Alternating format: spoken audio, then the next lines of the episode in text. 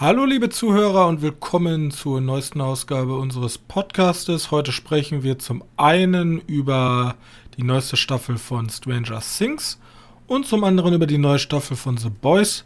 Wir haben natürlich auch noch den einen oder anderen Film dabei und deswegen darf ich euch begrüßen zur neuesten Ausgabe des Medienkneipen-Podcastes.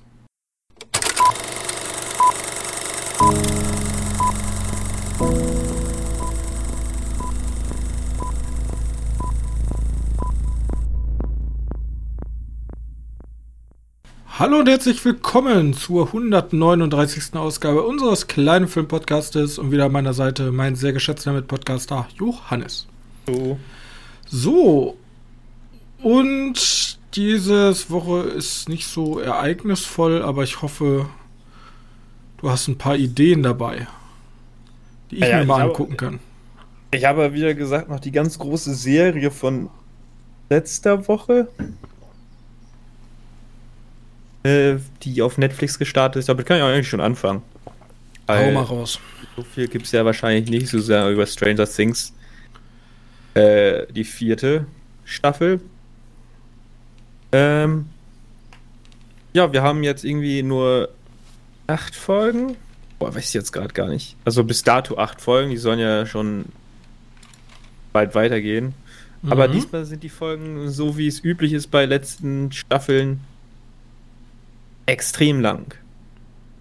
Also, ja, wir haben neun Folgen und die sind alle relativ lang. Also die, die letzte Folge, die neunte, die wäre ja zum Beispiel eine Stunde 40 lang. Das ist ja halt schon fast ein Film. Das ist schon ein Film.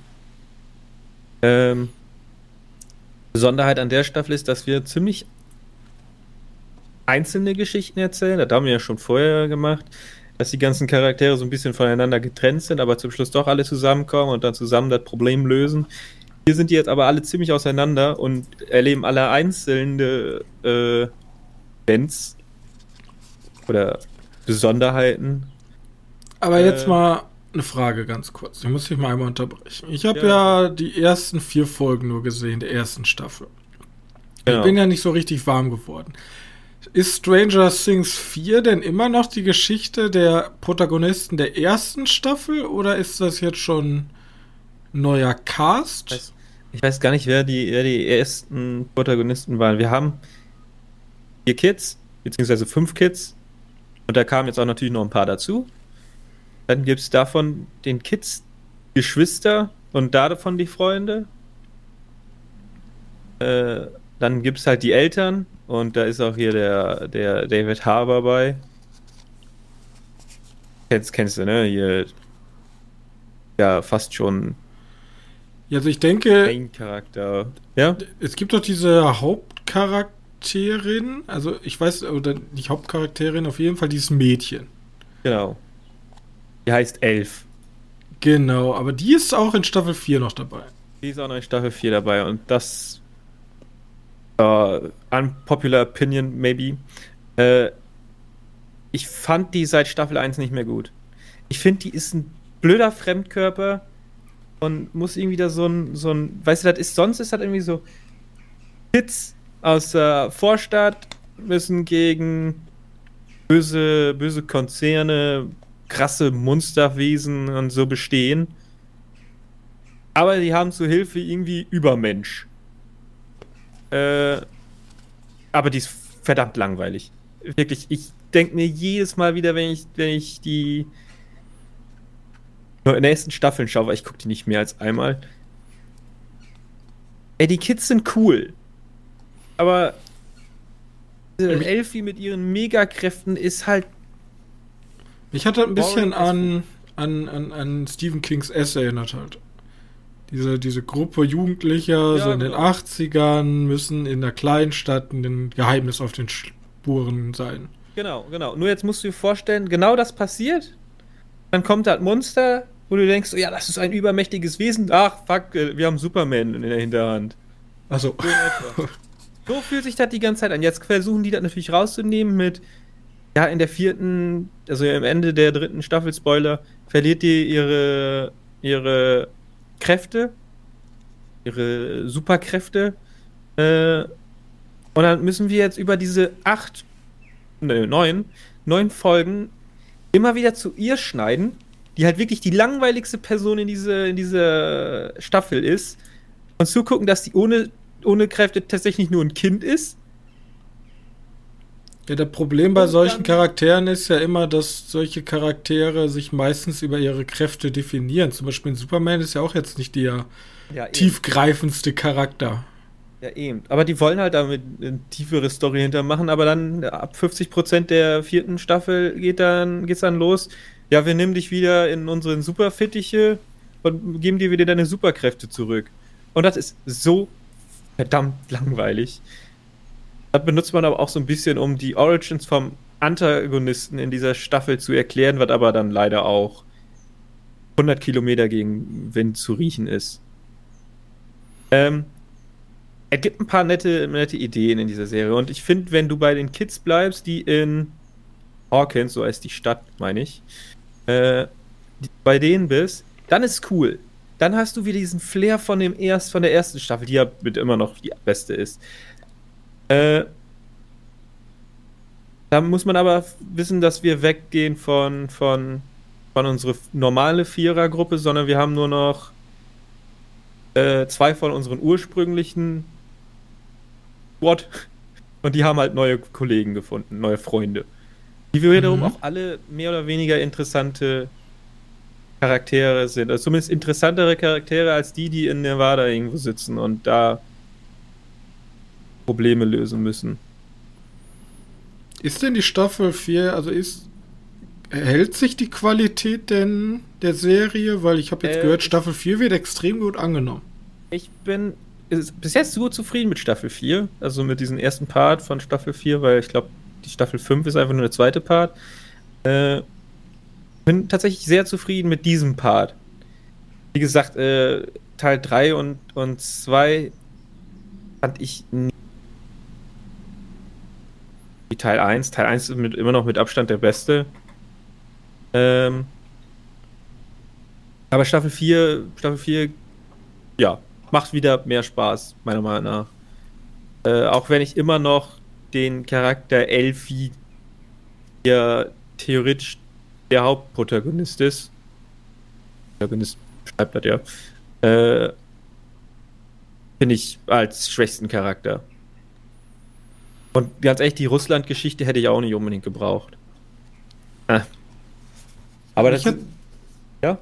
Also, was mich interessiert, wäre jetzt nochmal allgemein, weil dieses ähm, Ding von wegen, okay, wir haben eine Staffel und teilen die auf in zwei Teilen. Das häuft sich ja in letzter Zeit. Glaubst du, dass das aus diesem Streaming-Kosmos entsteht, dass sie sagen, okay, wir brauchen immer neuen Stuff, aber wir wollen den halt ein bisschen kleckerweise verteilen?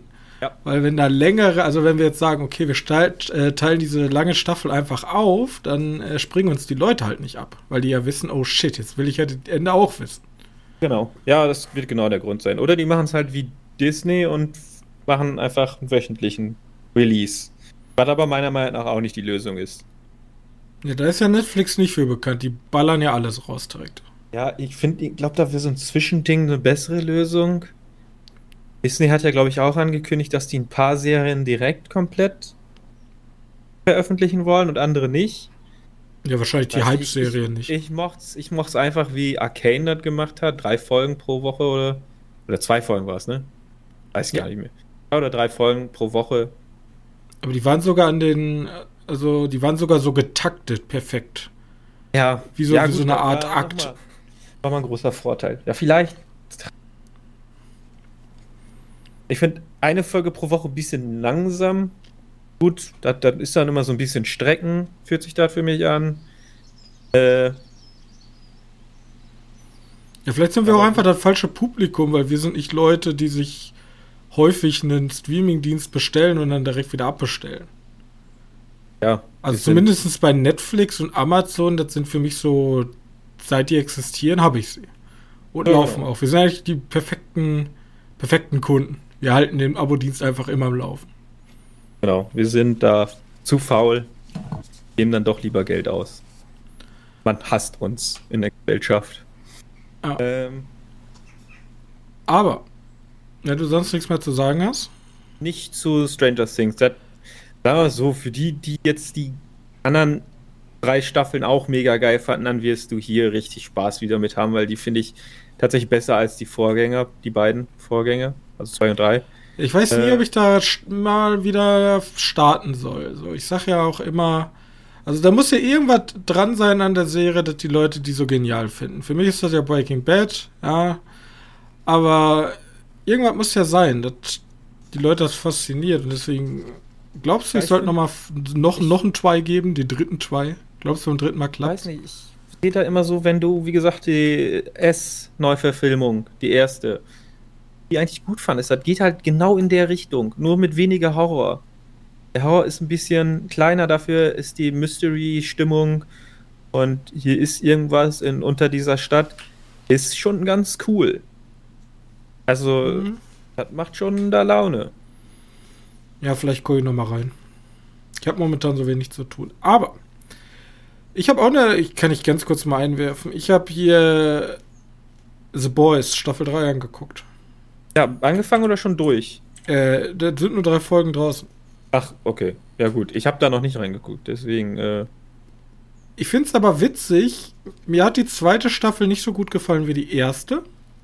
Ja. Das lag zum einen daran, dass wahrscheinlich der Effekt raus war und dass bis zur zweiten Staffel auf einmal jeder dachte, boah, so brutale Superhelden, das ist doch, äh, das scheint die Leute zu interessieren. Ja, und dann kam ja, ne? ja, und seitdem gab es so viele Comic-Verfilmungen, Serien, Filme in dem Metier. Und jetzt, ähm, was mich bei Staffel 2 so ein bisschen genervt hat, ist, dass Staffel 1 zwar so einen übergreifenden Handlungsfaden hat, aber die Welt so mehr im Fokus ist. So, wie, so, wie funktioniert diese Welt mit diesen korrupten, sexistischen Arschloch-Superhelden? Und Teil 2 war dann so, so hardcore auf ein, zwei Charaktere und deren Story runtergebrochen. Man hat relativ wenig von der Welt mitbekommen. Ja, oder zumindest haben sie es noch manchmal angedeutet. Ja, aber natürlich. Aber es war halt, es war halt mehr jetzt so, okay, die Charaktere aus der ersten Staffel stehen fest, da kommen jetzt ein, zwei neue dazu und jetzt wollen wir die Geschichte von denen erzählen. Und der dritte geht jetzt wieder so ein bisschen weg davon, hat natürlich wieder, erzählt die Geschichte weiter, aber geht jetzt auch wieder mehr so, okay, wie funktioniert diese Welt hinter den, ähm, hinter den Suits, ne, wie heißen die nochmal? Soups? Soups heißen die, glaube ich. Ja. Zum Beispiel, wie, wie, wie ist das Programm damals entstanden? Wie sind die damals in die Armee gekommen? Ein paar Hintergrundgeschichten und so. Und gleichzeitig schaffen sie es auch wieder, das hatte ich in Staffel 2 so gar nicht. Also da gab es diesen einen Moment, wo sich herausstellt, okay, sie ist einfach Hardcore-Nazi. So, da war wirklich so, oh, cool. Aber jetzt in der zweiten Staffel schaffen sie es für mich wieder ein bisschen zu schocken. Äh, in der dritten Staffel. Also diesen Moment, ja, also keine Ahnung, wenn man die erste Staffel geguckt hat und hier vom Flash-Verschnitt wird die Freundin da so zersplattert. Das war so der Moment, wo mich die Serie damals gefangen hat mit dem mit, mit diesem Beginn. Und jetzt in Staffel 3 habe ich es wieder so, dass so ab und zu so Szenen kommen, wo ich mir so denke, ja, okay, was soll jetzt passieren? Und dann kommen halt einfach so absurde Sachen, wo ich mir dann wieder denke, holy shit, damit habe ich jetzt nicht gerechnet, ja. Und deswegen gefällt mir wieder Staffel 3. Ich bin, ich bin Fan. So, so als ja. nebenbei. Das ist jetzt natürlich kein lyrisches Meisterwerk, aber macht mir wieder Spaß. Ja, hat mir ein bisschen den Spaß nach Staffel 2 zurückgebracht. Ja, ich muss auch noch mal reingucken. Äh, da kamen jetzt ein paar Sachen raus, die man jetzt erstmal jetzt erstmal bearbeiten wollte. Äh, ja, vielleicht gucke ich da noch mal rein. Wahrscheinlich, sehr wahrscheinlich. Ja. Äh, aber sind nur drei Staffeln geplant oder ist das einfach wieder der wöchentliche ich Release? Keine Ahnung. Es ist, glaube ich, nur der wöchentliche Release. Bei Amazon ist ja normal, würde ich mal sagen. Die machen das auch so ziemlich nervig, weil nach der dritten Folge hatte ich voll echt Bock, äh, die vierte zu gucken. Acht Folgen sind geplant für Staffel 3. Okay. 10. Ja, ich, ich, ich, bin gespannt. Es, die, die Staffel spielt ja jetzt so langsam, dass dieser, was es ja auch im DC gibt, so dass Superman wahnsinnig wird. Ja. ja, gut. Und in diese Richtung geht es dann hier auch. So. Gut. Ja, mal. Ich habe noch eine ganz tolle Serie geschaut. Ich weiß aber gerade gar nicht mehr, wie die heißt. das ist natürlich nicht so gut. Ja, aber viele Leute werden wissen, was ich meine, wenn ich sage, die Apple TV Dino-Doku-Reihe. Apple TV Dino-Doku-Reihe? Ja, ich weiß nicht, der ist irgendwie. Ich, ich, ich kann in der Zwischenzeit äh, recherchieren. Äh, ja, ich kenne sie immer nur unter Prehistoric Planet. Prehistoric Planet. Ja, äh, die habe ich mir angeschaut.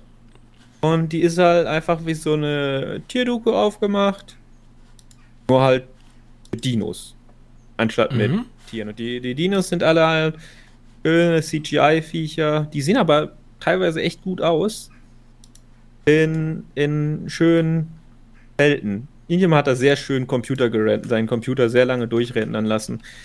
Äh, ja, wer Spaß an Dinos hat, der guckt sich die natürlich an, weil du siehst, also die Folgen sind so unterteilt in, in wo halt die Tiere leben. Wir fangen zum Beispiel an mit Küste. Ich glaube, der heißt im Deutschen ein Planet vor unserer Zeit. Planet vor unserer, okay. Ähm, ja, du, du hast auf jeden Fall äh, Gebiete der, der Tiere einfach, also den Tieren nach unterteilt. Du siehst halt einmal Wüste, dann siehst du ich glaube, mehr oder weniger ist das Steppe. Mhm. Und eisiger, wobei ich glaube, Wald, easy. Einfach Wald, Küste und habe ich einfach vergessen. Naja, auf jeden Fall so sind die, die komplette Doku unterteilt. Und dann siehst du halt ein paar Besonderheiten von, von welchen Dino, welche Dinos da rumlaufen. Äh, ah, ist jetzt nichts Besonderes. Du guckst dir halt einfach große CGI-Viecher an. Die sehen aber auch echt gut aus. Äh, fand ich einfach so durchgucken.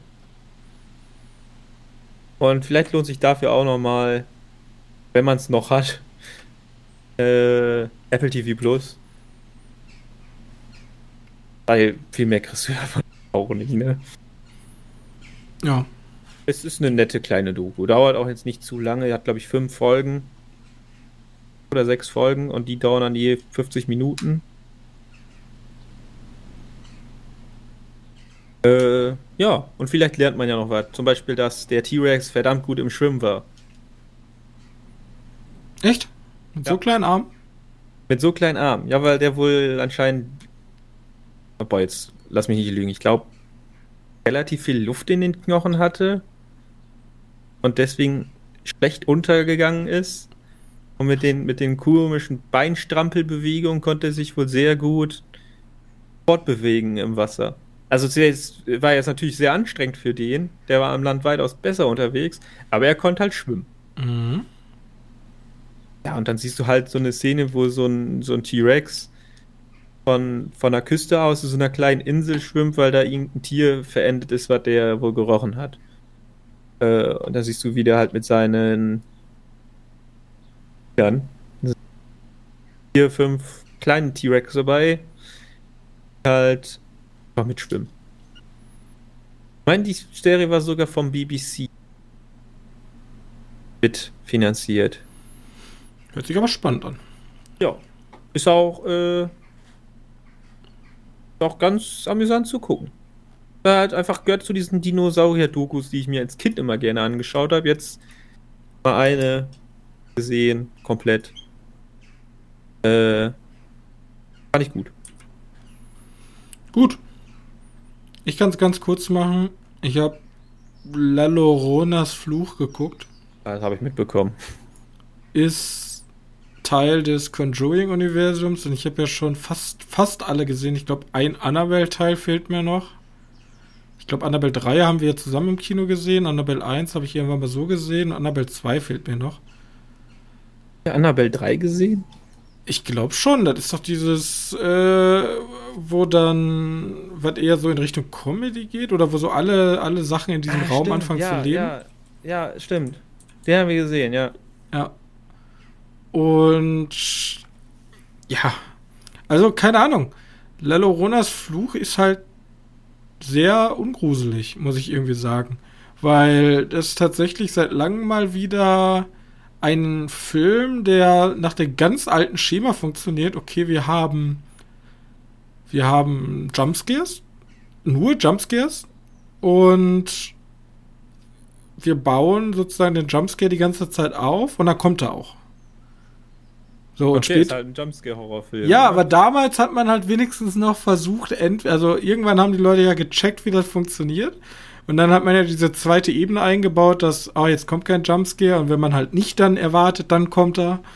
Oder man baut eine ja, Stimmung den auf. versucht halt noch ein bisschen besser zu platzieren. Ja, ja, die Platzierung ist sehr wichtig. Und hier hat man sich gedacht, boah, nee, lass mal ein Drehbuch einfach runterschreiben. Ich habe jetzt gar keinen Bock mir da irgendwie Gedanken zu machen. Und deswegen weiß man halt immer, wann der Erschrecker kommt und erschreckt sich halt nicht. Und deswegen, Vielleicht, vielleicht hat er auch schon komplettes Metagame. Die Leute erwarten nicht mehr, dass sie erschreckt werden, weil sie es schon so häufig gesehen haben. Deswegen erschrecken wir sie da, wo sie es sonst erwarten, weil sie es nicht mehr erwarten.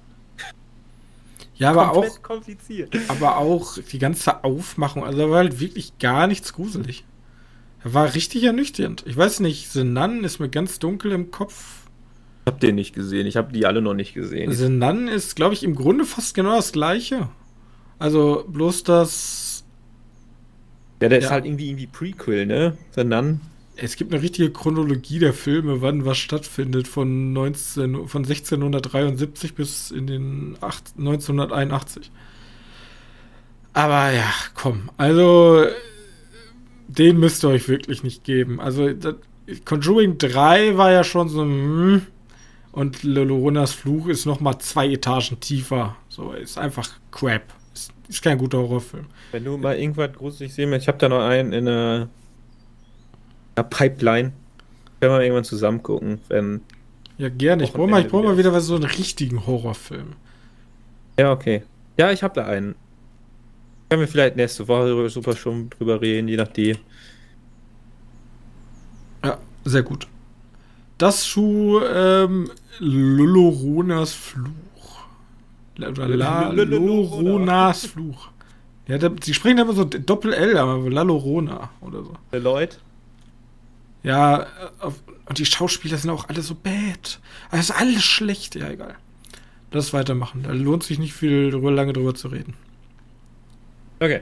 Okay, okay, okay. Warte, ich muss kurz gucken, weil ich noch aufgeschrieben Oh, ich habe noch einen ganz interessanten aufgeschrieben, weil ich den nicht für so interessant geltend lassen hatte.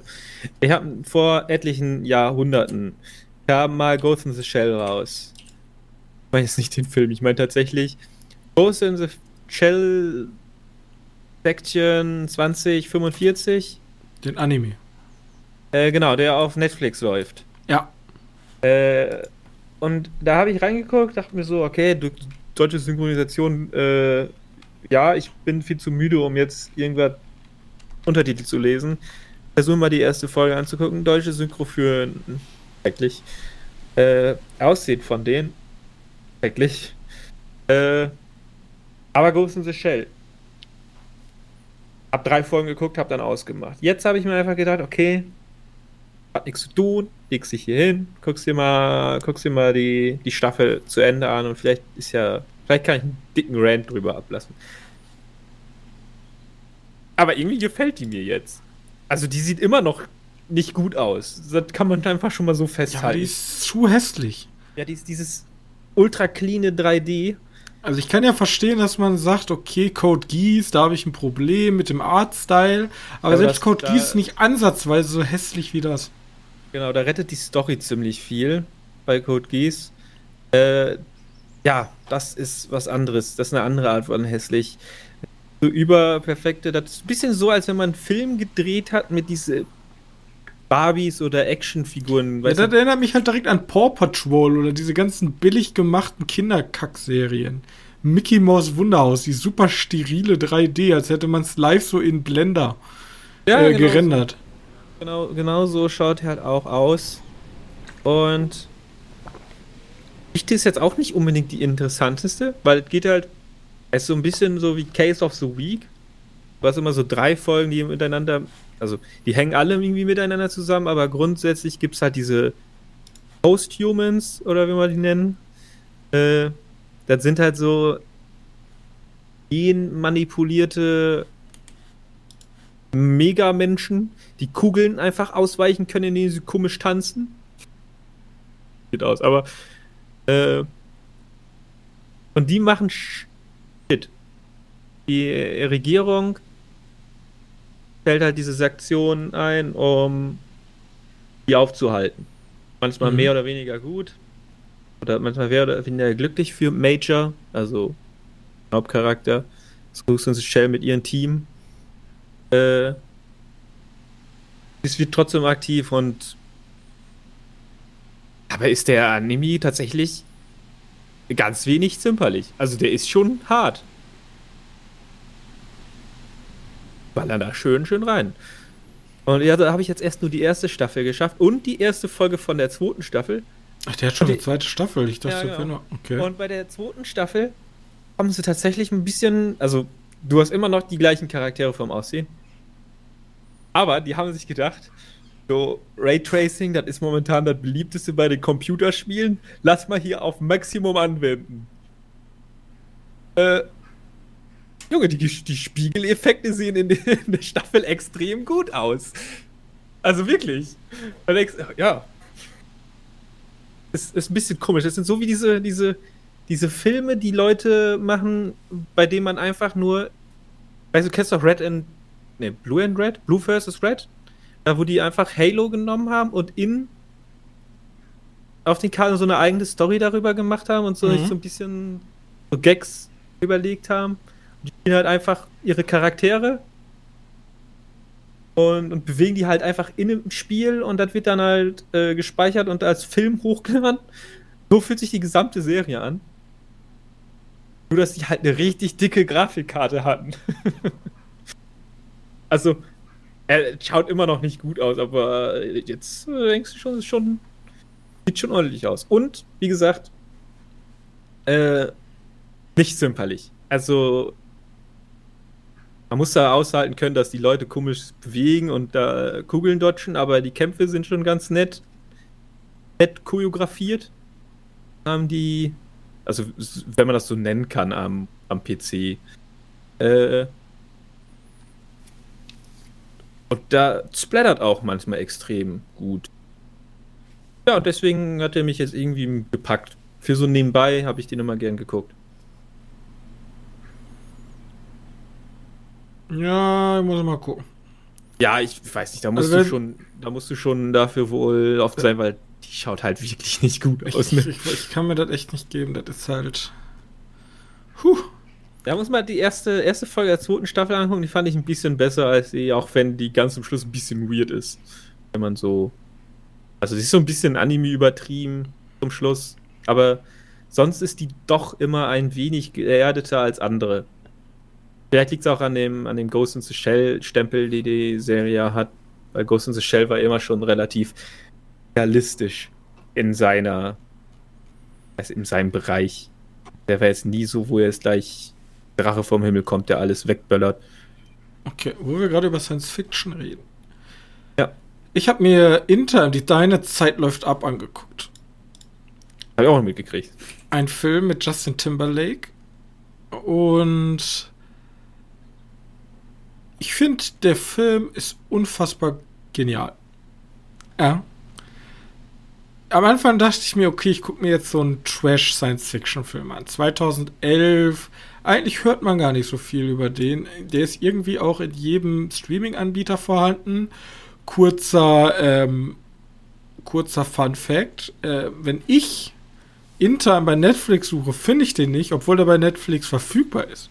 Wenn ich aber InTime über Google suche und dann unten rechts auf Icon klick, weil der im Abo drin ist, kann ich den ganz normal gucken. Äh. Ich hab's, irgendwas will Netflix 4 vor mir verbergen. Ja? Okay, ich will das jetzt gerade ausprobieren. Die, die, die, Wahrheit wird hier verschleiert. Wenn man InTime ganz normal eingibt bei Netflix in der Suche, kommt nichts. So. Also ich finde den auch nicht. Ja, das ist, das, ich bin hier was ganz Mysteriöses auf der Spur. Auf jeden Fall, deswegen habe ich mal Amazon geguckt. Auf jeden Fall ähm, Vielleicht haben die den nicht mehr seit einer Woche. Die haben den, Safe Call. Du kannst, du kannst InTime eingeben bei Google und dann unten rechts einfach auf In-Abo, also bei, auf dieses Netflix-Icon drücken. Dann leitet er dich weiter zu Netflix und du kannst dir ganz normal bei Netflix gucken. Es funktioniert, ich habe es ausprobiert. Deswegen. Ja, ist irgendwas mysteriös. Auf jeden Fall ganz kurz, worum geht's? Ähm, unser Hauptprotagonist, oder gar nicht unser Hauptprotagonist, die Welt ist also wir sind in einer Zukunftswelt, wo wir kein Wirtschaftssystem mehr haben, wie wir es kennen, mit einer Währung, ja, sondern die, äh, die, die geldliche Währung wurde abgeschafft und alles in dieser Welt wird jetzt bezahlt mit Lebenszeit. Und dieses System fängt an, sobald du das 25. Lebensjahr erreichst, ähm, hast du ein Jahr sozusagen ein Guthaben und wenn du bei Null ankommst, dann äh, stirbst du. Und du kannst aber auf der anderen Seite auch einfach immer mehr Zeit auf deine, auf deinen Speicher, auf deinen Zeitspeicher laden und kannst unendlich leben. Weil du halt unendlich viel Zeit übrig hast. Und jetzt ist das, also im Grunde ist die ganze Prämisse super also, Hanebüchen, ja? Eine, eine ganz wichtige Frage. Wenn jetzt ein Kind neu geboren wird. Ja. Kriegt er dann so ein Zeitsaldo? Also, das Kind wird dann geboren, wird 25 und ab da Ding geht die Zeit los und er hat ein Jahr Zeit. Ja, aber dann kann man ja Geld theoretisch cheaten. Im Grunde. Und da fängt ja die Genialität an des Films, weil der Film schafft es mit einer super banalen Auf also mit einem super banalen Aufhänger, ein sehr komplexes Thema sehr plakativ zu beschreiben. Nämlich im Grunde beschreibt er ja den Kapitalismus in seiner absoluten Reihenform. Ja. Weil für uns, wir sagen ja immer, ich gehe ja zur Arbeit, weil damit ich Geld habe. Ja, aber in der die, die Firma bezahlt dich ja für deine Arbeit und die Arbeit, die du da ableistest, leistest du ja mit deiner Lebenszeit ab. Es gibt ja. ja auch Statistiken, zu wie viel Prozent deines Lebens du schläfst, zu wie viel Prozent deines Lebens du arbeiten gehst. Im Aber Durchschnitt. Die Redewendung Zeit ist Geld verfilmt. Zeit ist Geld. Und genau da ähm, setzt der Film halt an und sagt ja, okay, wir, wir streichen diese ganzen Zwischenhändler, diese ganzen Zwischenmittel und sagen, keine Ahnung, du gehst arbeiten und kriegst davon vom Arbeitgeber vier Stunden Zeit. Und mit, den Zeit musst du, mit der Zeit musst du aber auch deinen Kaffee bezahlen, deine Miete bezahlen, dein, sonstiges Essen bezahlen oder egal, was du möchtest. Und gleichzeitig zieht, gibt es natürlich diesen plakativen Unterschied zwischen arm und reich. Die armen Leute leben so von Tag zu Tag. Gibt es ja auch den Spruch, ich lebe so von Tag zu Tag. Ähm, natürlich in einem anderen Kontext. Aber die haben nie wirklich mehr als ein paar Stunden auf der Uhr. So, die, die, die müssen halt wirklich die ganze Zeit in diesem Hamsterrad arbeiten, um halt zu überleben. Und auf der anderen Seite haben wir die Superreichen, die eigentlich nichts in ihrem Leben machen, aber unendlich viel Zeit haben.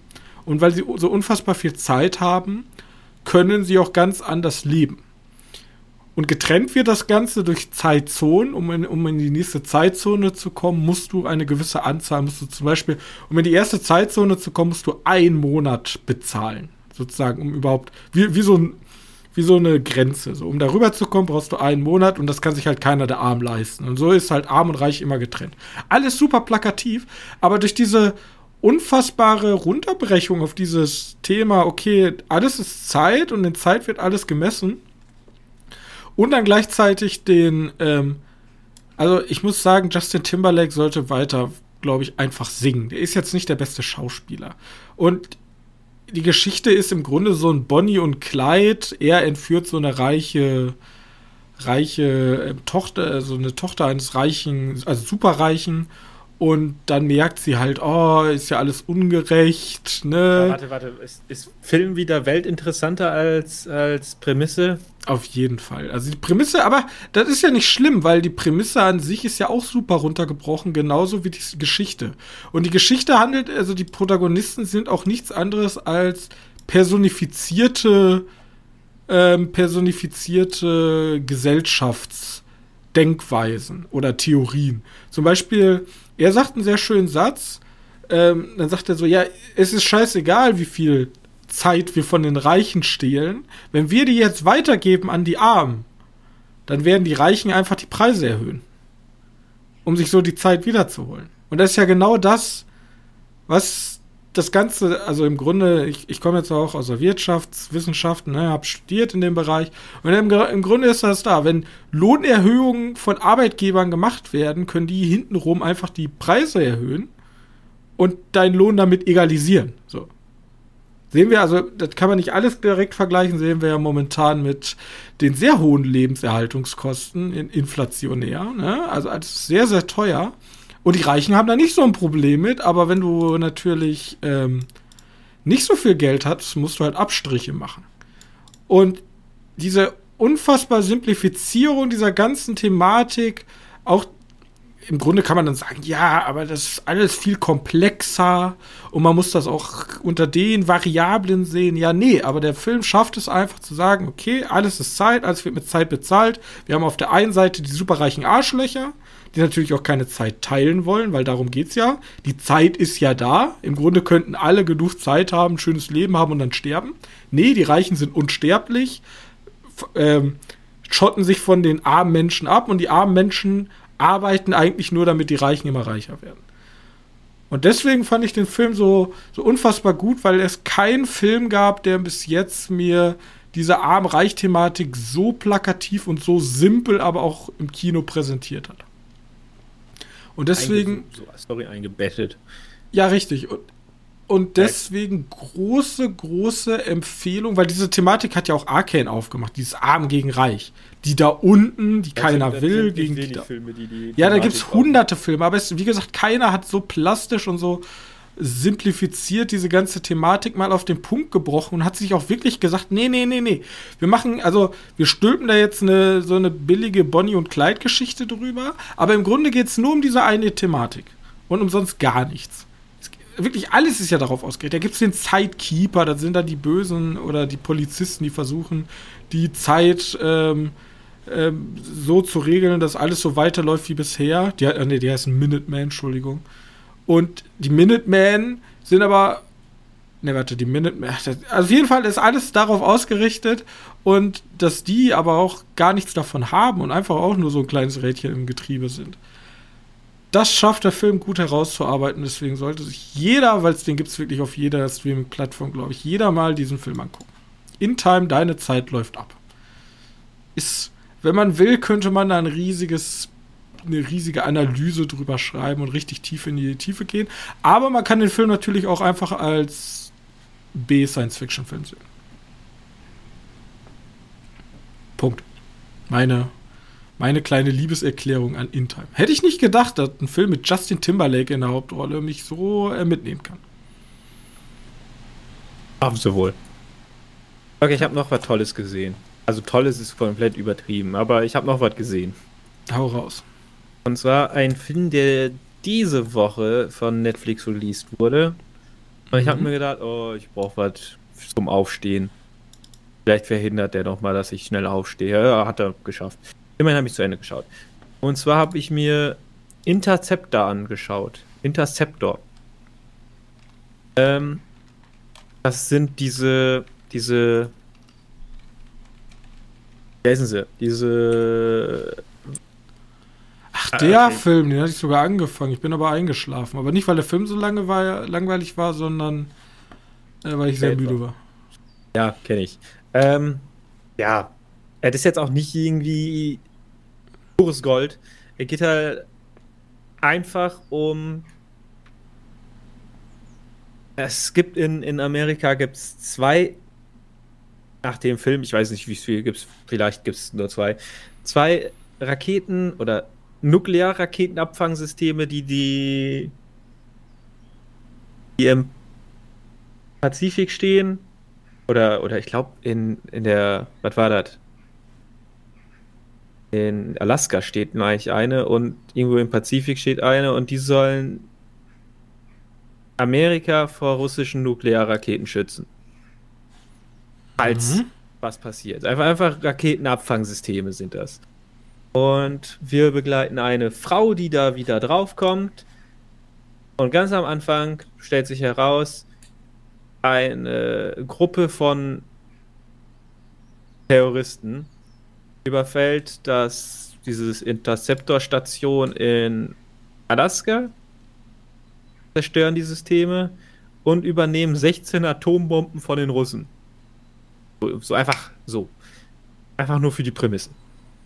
So, und jetzt haben wir nur noch, also hat, haben die Vereinigten Staaten nur noch diese Bohrinsel-große Interceptor-Basis äh, mitten im Pazifik. Und die wird von Terroristen angegriffen. Jetzt folgen wir halt, ich weiß nicht, wie sie heißt. JJ heißt sie im Film, aber keine Ahnung. Elsa Pataki. Äh, mhm. manchen Leuten will das was sagen, ich bin da dann doch zu für. Äh, ein. Was, was ist die? Captain.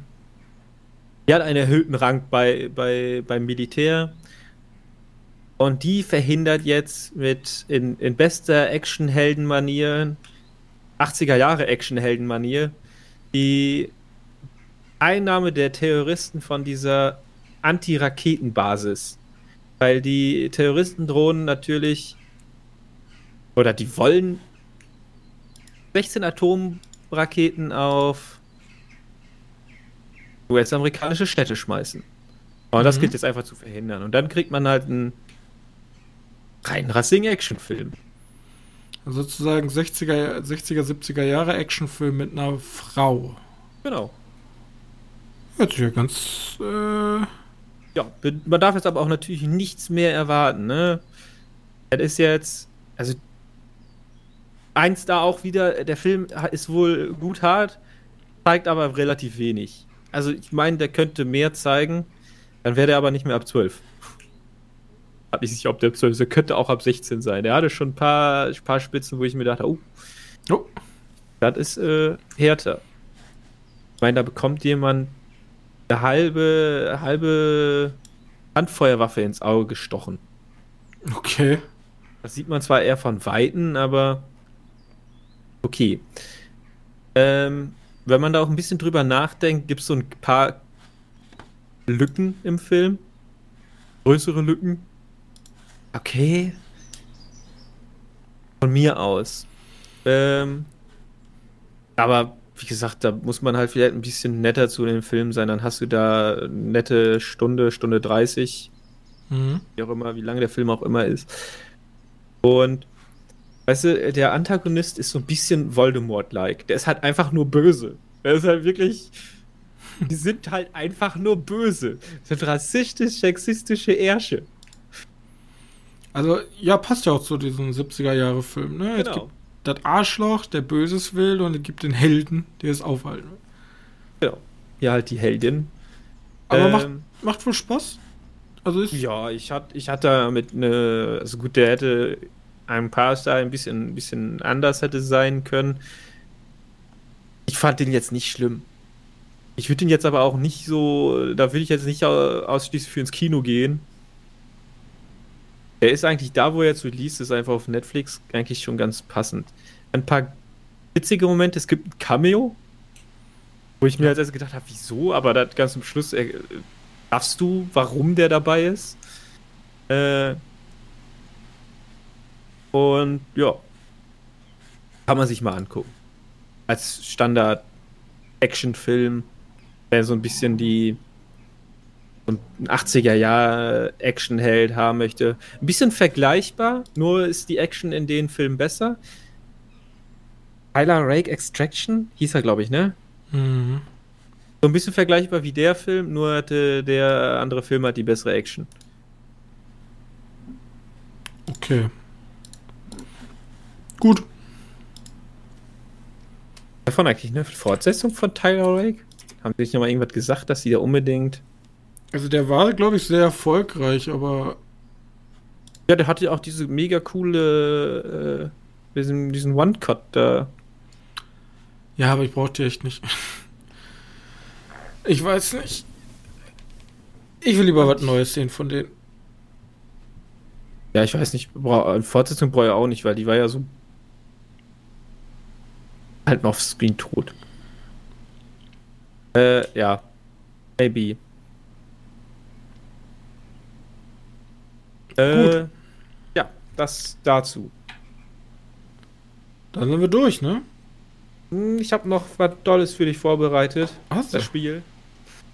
Wer war denn letzte Mal? Also letztes Mal hast du dein deine Jury-Spiel gemacht. Und davor? Ich weiß gar nicht mehr, was davor war.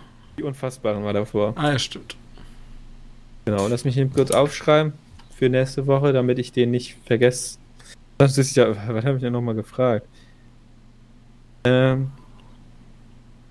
Okay. Das reicht mir schon. Also ist diesmal sehr kurz und vielleicht kennst du den Namen, deswegen sage ich nur den Vornamen. Arthur hatte heute keinen guten Tag und verlor oft an Boden. Zuerst reißt er sein Haus ab, stellt fest, dass sein bester Freund ein Ausländer ist und erkennt schließlich, welches Land abgerissen werden muss. Weiß ich. Okay. Per Anhalter durch die Galaxis. Das ist schon sehr direkt. Wo ich das weiß, weil ich das Buch vor einer Woche gelesen habe. Okay. Das ist äh, korrekt. ich brauche gar nicht mehr. Also der Name hast du schon weggepackt oder? nee, also die Prämisse allein schon. Schlechter, also damit fängt der Film ja auch an. So, das sind Ja, ja, klar. schlechter Tag, sein Freund ist ein Alien und die Abrissfirma will nicht nur sein Haus, sondern den Planeten abreißen. Das ist korrekt. Welches Übrigens ein Land- sehr unterschätzter Film. Ich habe den Buch jetzt nochmal gelesen und jeder sagt, äh, die Bücher sind besser. Ja, natürlich sind die Bücher besser. Und Doug- Douglas Adams hat da hat da noch viel, viel mehr. Also ich glaube, die Bücher sind einfach besser, weil da noch viel mehr drin ist und noch, noch gewitzterer Humor. Aber den Humor haben sie für den Film schon sehr Ja, gut aber, hinbekommen. Aber ich finde, bei den Filmen erkennt man ganz groß, was das Problem mit den buchlesenden Menschen ist. Können nicht abstrahieren. Und, ja, ja. Das ist, das ist. Es gibt wahrscheinlich kein einziges Buch, was. Außer das Buch ist zwei Seiten lang oder man denkt sich, ja, mal verhält man da eins zu eins und machen, machen äh, daraus zwei Filme. Ja, wir könnten gerne so einen Planeta durch die Galaxis Film, Serie, Staffel haben, aber ich habe die, also ich habe die Bücher nie gelesen, aber ich gehe stark davon aus, dass das Buch schon ein bisschen dick ist. Da gibt's Sind ja nicht sechs oder fünf. Ja, eben. Also die sind nicht dick tatsächlich. Das ist so, so, so diese typische Schullektürengröße, wer, wer du weißt, handgroß. Ah, so. Okay. Äh, so 150 Seiten, aber dann halt fünf oder sechs. ja, und Und jetzt. das ist dann per Anhalter durch die Galaxis, das Restaurant am Ende der Milchstraße oder so, ist der zweite Teil. Ähm, Dann musst du, und dann musst du den Scheiß auch nochmal verfilmen können, ne? Ja, vor allem die Witze sind, die, die musst du auch, die, das, das Interessante ist ja, ob du die Witze auch wirklich ähm, verfilmt bekommst. Ach, das Restaurant am Ende des Universums, so heißt. Ähm, weil, also die haben das schon ziemlich gut getroffen. Plus, du, du musst halt sehr viel CGI haben oder. Ja, und dann guck mal, zu welcher Zeit der Film rauskam. Ja, also der, das ganze Buch besteht halt nur aus so Anspielungen. So, ja, ja, hier, das, ist die Insel auf Gorn. Sie heißt Frankreich. Warum sie Frankreich hat, keine Ahnung. Wieso sollte es nur ein Frankreich im Universum geben? Und solche Sachen. Deswegen, äh, ja, ist, ist schwer, ist schwer. Douglas, Douglas Adams Humor ist auch sehr speziell, aber ich liebe ihn. Da sollten Ja. wir viel, ich weiß gar nicht, vielleicht, muss- vielleicht muss ich mal gucken, ob es da auch mehr Filme drüber gibt. Habe ich mich noch nie, nie so mit beschäftigt. 2005 kam der Film raus, oder? Ja, das ist schon sehr lange her. Da war die. Da hast du trotzdem schon was machen können, aber nicht so gut wie. Und da war es auch noch ein englischer Film. Ja, aber mit Abstand der beste englische Humorfilm. Zumindest habe ich bis jetzt noch keinen besseren gefunden. Das ist eine steile These. Ich weiß bestimmt gar nicht alle Filme, alle Komödien, die ich aus England gesehen habe. Da auch gerade keine Ahnung. Aber Engländer haben ja auch speziellen Humor. Deswegen. Ja, Gut. Wobei ich da manchmal immer ein bisschen wieder enttäuscht bin, wenn dann heißt, ja, der ist äh, sehr guter englischer Humor. Oder dieser Film trifft den sehr passende englischer Humor. Ich denke mir so, gar kein Humor? Okay, Hm. das ist englischer Humor? Ja, die Ja. sind ja sehr. Sehr. Shaun of the Dead ist Englisch. Ja. Spielt auch in Englisch. Leben des Brian. Paar viele gute Filmchen.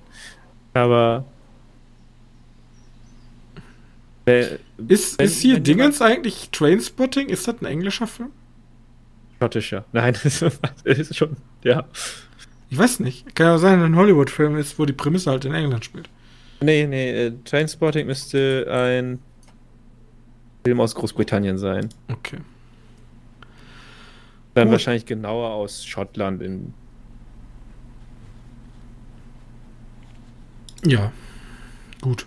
Dann ähm, war es das auch schon von uns beiden. Ich hoffe, ihr hattet eine angenehme Woche. Wir sehen uns nächste Woche, denke ich mal, ganz normal wieder. Bis dahin wünsche ich euch eine angenehme Zeit und bis dann. Tschüssi. Tschüss.